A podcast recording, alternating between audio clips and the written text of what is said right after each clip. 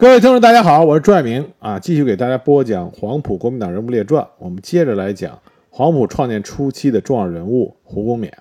上次我们说到，胡公冕在中共中央啊的指示下，回到他的家乡啊浙江南部永嘉县，开始组织和创建啊红军武装以及根据地。永嘉这里呢，素来是有革命传统。第一次国共合作时期，就有三十多人去广州报考了黄埔军校，他们中很多人都成为了早期的共产党员，有十多人先后被送往了苏联莫斯科东方劳动者大学学习。所以呢，永嘉这里的革命群众基础非常的好。一九二九年，浙南地区遭遇了罕见的大旱，农民颗粒无收，因此爆发了多起大规模的武装暴动。尤以永嘉西南，呃西南西，啊最为激烈。在看到这样大好形势之后，中共永嘉中心县委就成立了红军游击队。那当时组建红军游击队的时候，永嘉县有多少支农民武装参加呢？有二十三支之多但是人数啊，加起来人数并不多，只有三百六十人。那编成了四个中队。在成立之后。他们与国民党的保安部队发生了激战啊！当时呢，战事不利，因为弹药不济，红军游击队在牺牲了十多人以后撤往山区。一九三零年一月，中共中央巡视员金冠珍到温州、台州巡视，在了解了当地武装暴动的情况之后，金冠珍就提出，当时党最迫切的任务是勇敢的领导和发动斗争，组织武装暴动。因此呢，他就给中共中央写了关于浙南形势的长篇报告。那么就向周恩来建议，派吴公勉啊，派胡公勉到浙南负责军事指挥。就这样，在一九三零年三月初，胡公勉等军事干部到达了浙南，与金冠珍一起负责组建红军。他们集中了四集中了三支农民武装，共计四百余人，编为三个支队，这样就成立了浙南红军游击总指挥部。胡公勉任总指挥。那个时候，整个中国共产党的斗争策略呢？还是以攻占城镇啊，建立苏安政权、扩大影响力为主。所以呢，当时的中共永嘉中心县委在第三次扩大会议上决定要攻打国民党防守力量比较薄弱的处州城。那胡公勉就率领了红军游击队四百多人进攻处呃进攻处州城。当时与省保安队和地主武装的保安团巷战了数小时。牺牲的分队长就有七名。后来因为下雨，红军主要的武器火药枪被淋湿，不能发火。在取胜无望的情况下，红军撤出了战斗。但是处州这一仗呢，也使得国民党浙江当局大为的震惊，急调住在温州的浙江保啊保安四团，驰赴处州加强防务。而从攻打处州撤出的浙南红军游击队呢，在当地群众的大力支持下。打退了数倍于己的国民党追兵，回到了永嘉县南溪五村休整。一九三零年五月，浙南红军游击总指挥部在永嘉枫林镇啊进行整训。当时浙南红军游击总指挥部的驻地呢叫做勉园啊，勉励的勉勉园。那么宣布将浙南红军游击队统一编为中国工农红军第十三军。成立军部，军长胡公勉，政委金冠珍，政治部主任陈文杰，先后建立了三个团，其中主力团红一团团长雷高升。红一团呢，共计三千二百多人，是红十三军中人数最多、战斗力最强的一个团。红十三军是当时中央军委列入正式序列的全国十四支红军之一，最强盛的时候达到了六千余人。活动遍及了温州、台州、处州、金华地区的二十多个县，经历了大小战斗百余次，在浙南及浙江革命都产生了重大的影响。但是当时中共中央呢，给浙江提出的口号是“赤化浙江”。红十三军把攻打中心城镇作为主要的军事行动。一九三零年五月十五日，胡公勉、雷高升率领红一团九百多人。从永嘉表山出发，准备去攻打瑞安和平阳县城。那么，先想攻打的是瑞安县城。本来呢，雷高升等七人秘密进入到瑞安城内布置内应，但因为与城内的联络中断，所以只好放弃攻打瑞安县城的计划，转头去攻打平阳县。红一团在平阳瑞安赤卫队的配合下，分别从南门、西门、北门攻入了平阳县城。那么，从南门攻入的队伍呢，收缴了驻南门的国民党平阳稽查队的枪支，冲入了平阳县的国民党政府。县长越墙逃跑。当时形势呢，看上去不错，但可惜从西门和北门攻入的队伍，原来攻打的目标呢是驻城隍庙内的国民党省防军，但因为向导领错了路，贻误了战机。国民党军利用这个机会重新组织了力量，占领了城墙，居高临下，疯狂反扑。最终呢，红军和赤卫队浴血奋战，到下午三时撤出了战斗，一共牺牲了一百九十二人。而且在这次军事行动中，最大的损失是在攻打平阳之前，红十三军政委金冠珍到平阳部署战斗及做国民党军的策反工作，在返回的路上，在温州城内被捕，当晚就牺牲了。所以在攻打平阳之后，干部出现了比较大的减员，所以呢，胡公勉就去上海向中央军委汇报工作。对于红十三军来说啊，从它成立之初，因为它是农民武装组建成军，所以它实际上需要一个一段时间啊，进行整训，提高指战员的军事素质啊，提高整体的配合，而不是说光有革命的热情。盲目的、冲动的去攻打中心城镇。我们很多的影视作品和文学作品里边，把土地革命时期啊红军所面临的敌人描写的非常不堪。实际上，这不是真实的情况。当时不仅仅国民党的正规军，包括各地国民党的省防军、保安团，甚至于地主武装啊，他们的实力都不弱。因为那个时代本来就是一个战乱的时代。啊，很多地方为了保家护院，都成立了实力不容小视的啊地方武装。在红一团攻打瑞安平阳县城受挫之后，一九三零年六月二十五日，红十三军红一团第二大队中队长徐定奎集合所部以及农民武装六百多人，准备夺取海门国民党驻军的枪械。结果在乐清县境内与当地的民团发生了激战。那么这场战斗就暴露了红军的动向。当时黄岩、乐清、温岭三个县，这三个县的县的民团互通情报，相互呼应。国民党黄岩当局也调集兵力阻击红军，所以部队呢在温岭、唐岭附近遭到了国民党军的拦截，战斗不利。那徐定奎等人分析认为，既然行动暴露，敌人必定已有准备，夺枪行动难以取胜，所以决定由温岭大西。登艾门岭，过大京石坦山和北阁，折回永嘉。那么大京的地属豪绅民团团长蒋书南，探知红军将从爱门岭经过，就调了一支装备精良的民团啊，这里是民团，在树林中设伏，同时调各村的民团奔赴爱门岭、石坦山一带阻击红军。当天下午两二时，部队在经过爱门岭的时候，就遭到了民团的伏击和包围。红军和农民武装除了少数突围之外，数十名战士在战斗中壮烈牺牲。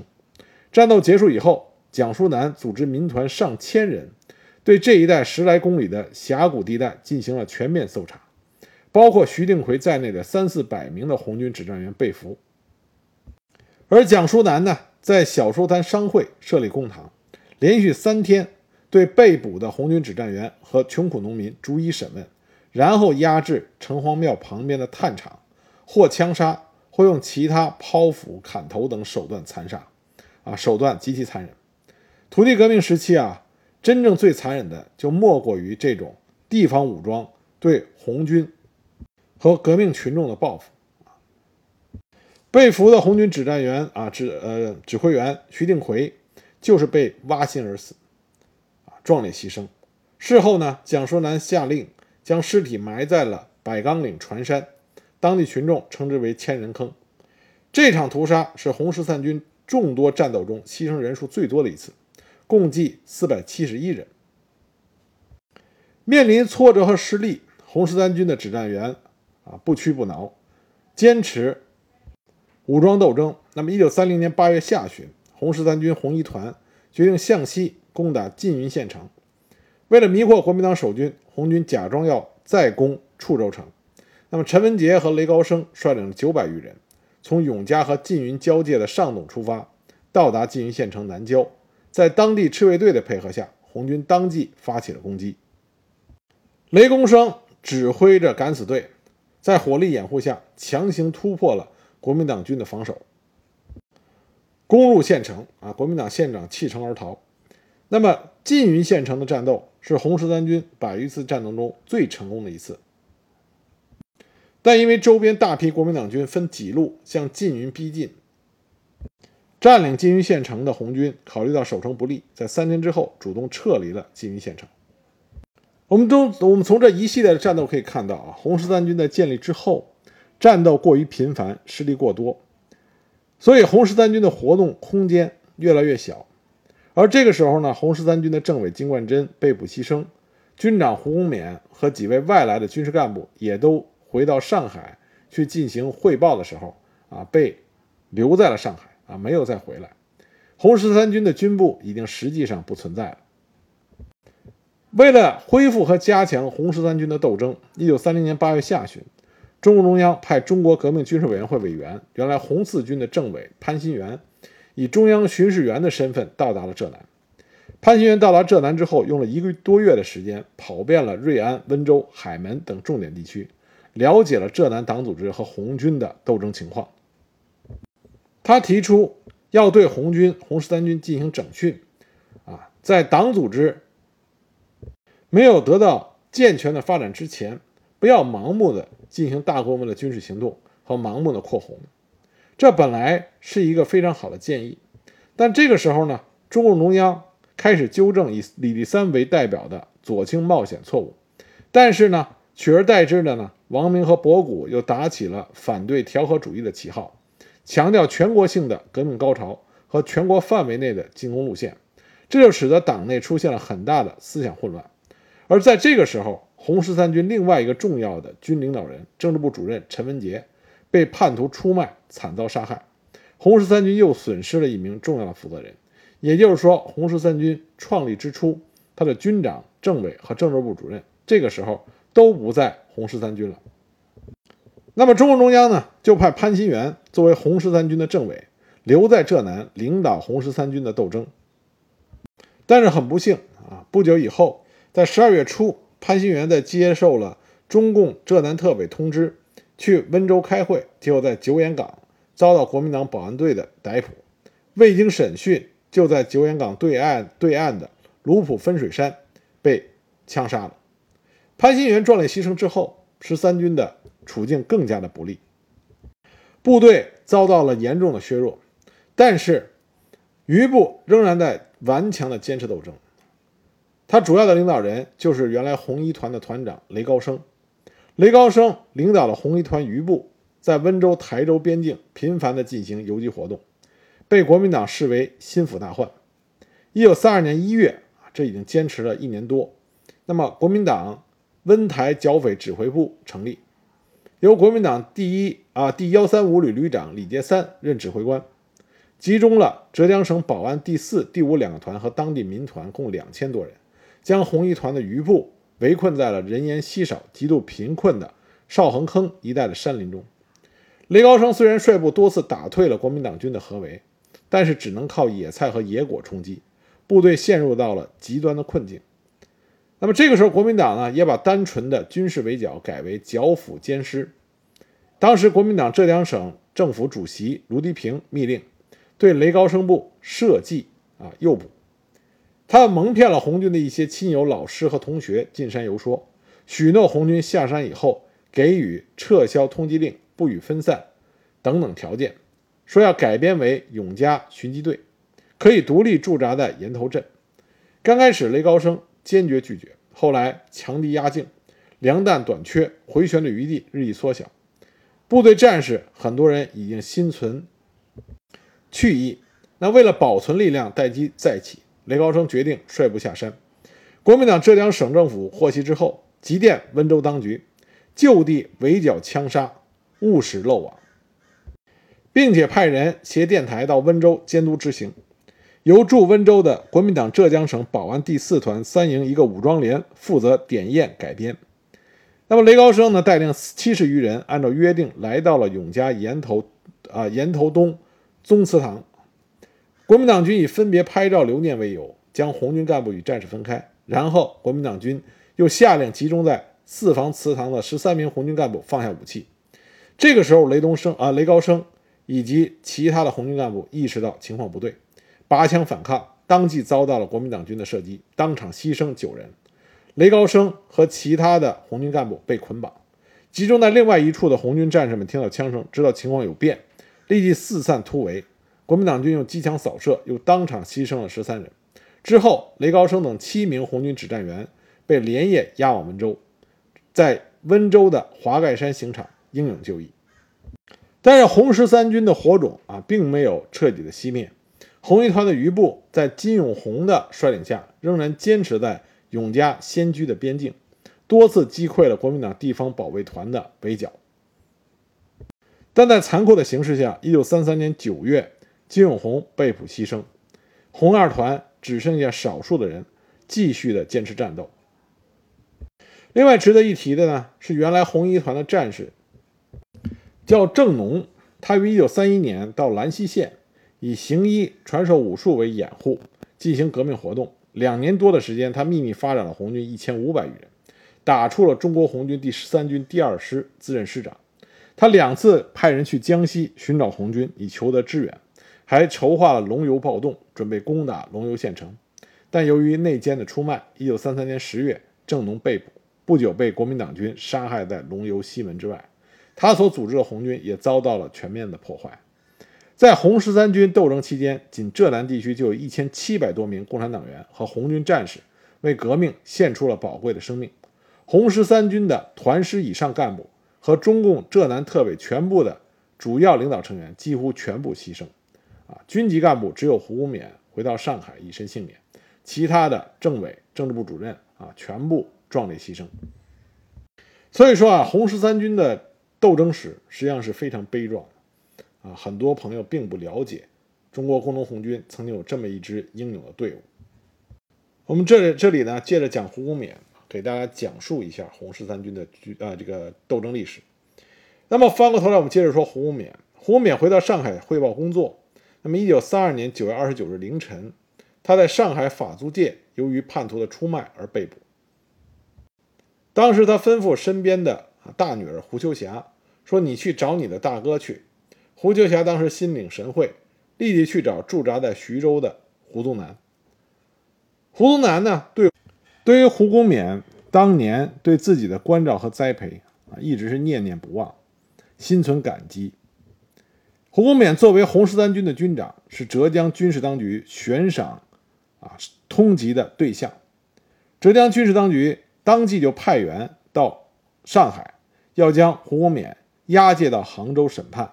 并且电报给国民党中央，要求从速枪决。胡宗南立刻就去找蒋介石求情，因为蒋介石不在南京，他就请黄埔一期的老同学，以侍从使的名义急电给上海警备司令部，将胡公勉押解到南京审判。这个时候呢，胡公勉已经被浙江来人押上了从上海到杭州的列车，接到南京来电以后，就转到了上海到南京的列车上。此事幸亏胡宗南抢先一步，但是呢，蒋介石之前也有过吩咐，说有几个人如周恩来、胡公勉等，抓住以后不要立即枪决，带到南京看管即可。记住，凡是在黄埔军校与我合作过的，都要带来，我要同他们谈话。因此呢，胡公勉就免于一死。看守关押两年之后，法院判他无期徒刑。当卷宗送到了正在南昌的蒋介石手中，蒋介石当时批了一个缓字。胡公勉在南京羊皮巷监狱关了两年以后，被送到南昌，关进呃关进了总司令行营的监狱。在关押期间呢，夏盖尊、华挺生、胡世英等多方奔走，设法营救。一九三六年春，全国的抗日浪潮渐高，要求释放政治犯的呼声也逐渐的高涨。不久，胡公勉由时任陕西省主席的邵力子啊等人营救出狱。出狱以后，在西安疗养。时年二十八岁，他的夫人啊彭以兰回国与胡公勉相聚。一九三六年十二月，震惊中外的西安事变发生，以周恩来为首的中共代表团到西安参加谈判，胡公勉得以与老友重逢，心情当时格外的激动。那么就接受了党的指派，携带周恩来与杨虎城的亲笔信，劝阻胡宗南的部队不要东犯西安。此后呢，他在周恩来的指示下，在西北军、东北军中做思想工作，并与被押人员谈话。宣传停止内战，一致抗日，为和平解决西安事变做出了贡献。一九三七年五月二十七日，胡公勉参加了陕北考察团到达延安，先后与红军的将领彭德怀、任弼时、叶剑英、左权、徐向前等会晤，并合影留念。毛泽东在枣园窑洞里单独接见了胡公勉，鼓励他为了促进抗日民族统一战线多做工作，并且将一份油印的资料交给他。说这是有关红军的资料，给你交差时做参考。胡公勉回到西安之后，蒋介石来电要他去庐山见面。这个时候，周恩来正在西安，就在西安饭店里边和胡公勉密谈。然后胡公勉就去了庐山面见蒋介石，介绍了一些延安见闻之后，蒋介石就提出说，国共两党已经谈妥，全国红军编为两个军，北方为八路军，由朱德为军长；南方红军编一个军，军长由我派。副军长由他们派，我想派你去做南方红军改编以后的军长。胡公勉对此毫无思想准备，但是不容多考虑，只好说自己与共产党失去联系多年，与南方红军领导人也不认识，恐怕不便指挥。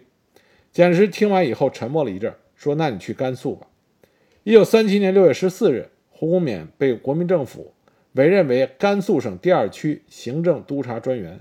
兼任甘肃省第二区保安司令部司令官，奉命率部驻节平凉地区。胡公勉到任之后，与延安保持联系。苏联很多的军火和通讯器材都是通过他的驻防地运往了解放区。一些八路军干部和伤病员从此经过，胡公勉也是大开方便之门，因此就引起了国民党右翼分子的注意和非议。一九三八年五月十一日，国民政府颁令。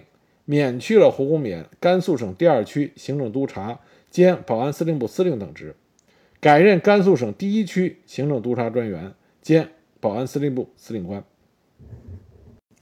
一九四二年二月份，国民政府颁令，又将胡公勉其他的职务啊担任的职务全部免除掉。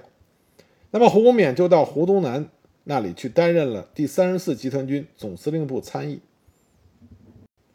一九四三年四月，胡宗南要胡公勉率领一个代表团到陕北访问，在杨家岭中央大礼堂召开的欢迎会上，胡公勉发表了抗日讲话。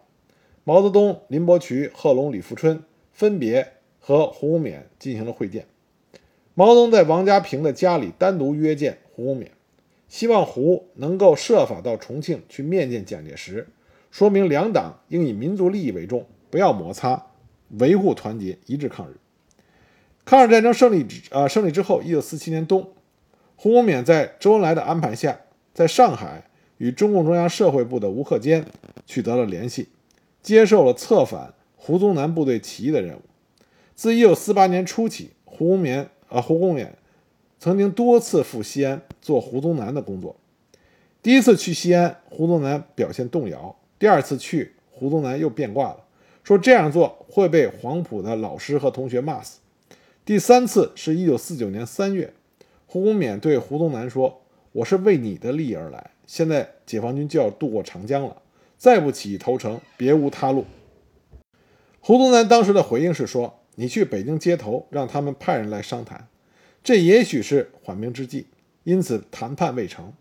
一九四九年四月，上海解放之后，胡公勉又奉周恩来之命，再次去西北，随第一野战军领导机关行动。继续进行兵运工作。他与贺龙、习仲勋商议过后，抽调了与胡宗南有翁婿名分的孟炳南，以及胡宗南的同乡，原来胡宗南下属第二十四旅旅长张欣，让他去劝胡宗南走傅作义道路。胡公勉亲笔写了一封信，让张欣秘密的藏在特制的鞋里，前去见胡宗南进行策反。这个张欣呢，他是黄埔军校三期的部科，曾经在台儿庄与日军血战，身负重伤。他在胡宗南手下曾经担任过整编第二十四旅旅长，在陕陕北的清涧战役中被俘。后来呢，在山西兴县晋西北解放军军官高级学习队啊学习。